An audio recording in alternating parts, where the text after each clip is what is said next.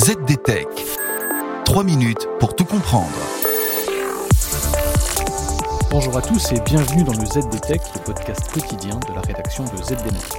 Je m'appelle Guillaume Sariès et aujourd'hui je vous explique une révolution bien silencieuse mais qui change la vie de ceux qui passent leur temps à jongler sur leur smartphone. J'ai nommé la Volt.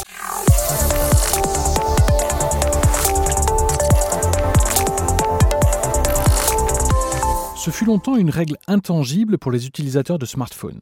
Pour téléphoner, il fallait utiliser le réseau cellulaire vocal de votre téléphone. Et si vous vouliez regarder la météo ou bien envoyer un email, vous passiez alors par les réseaux sans fil 2G, 3G, puis 4G et désormais 5G. Puis vint la Volt, une technologie qui transporte les appels voix par le réseau data des opérateurs télécoms. C'est Bouygues Télécom qui innova en France en 2015 en proposant cette option à ses abonnés, suivi par Orange et SFR quelques mois plus tard. Free, de son côté, a résisté 6 ans à cette mode, et ce avant d'annoncer en fin d'année 2021 l'arrivée de la Volt sur ses réseaux 4G et 5G.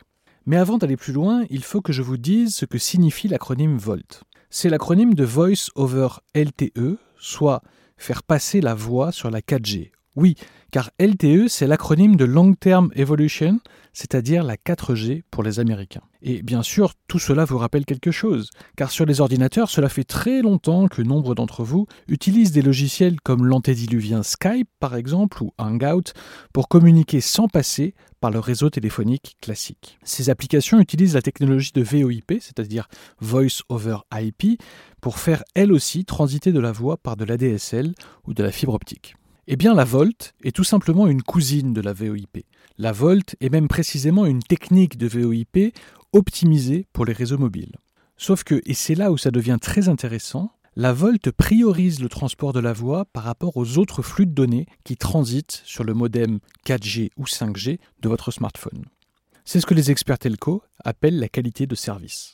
Et ça, c'est très important car cela permet de supprimer les micro-coupures que nous avons tous malheureusement expérimentées avec des solutions de VoIP classiques. De quoi aussi préserver la qualité des appels avec un son haute définition.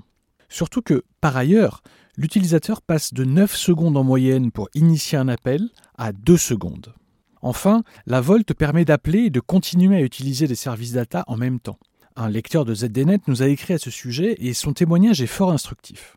Client SFR, cette évolution a révolutionné mon usage pro en déplacement, dit-il. Avant la Volt, j'étais obligé d'avoir deux cartes SIM, l'une dans mon téléphone, l'autre dans un boîtier 4G pour recréer un réseau Wi-Fi local. Désormais, il me suffit avec un seul appareil de faire un partage de connexion pour accéder à Internet avec mon ordinateur tout en communiquant par téléphone avec mes clients. À noter qu'il faut pour cela un smartphone compatible, mais pas de souci a priori, les iPhones, Samsung Galaxy, Sony Xperia, mais aussi les Huawei, Honor, Xiaomi ou encore Oppo prennent en charge la Volt. Et voilà, normalement on a fait le tour du sujet. Pour en savoir plus, rendez-vous sur zdnet.fr et retrouvez tous les jours un nouvel épisode du ZDTech sur vos plateformes de podcast préférées. ZDTech. 3 minutes pour tout comprendre.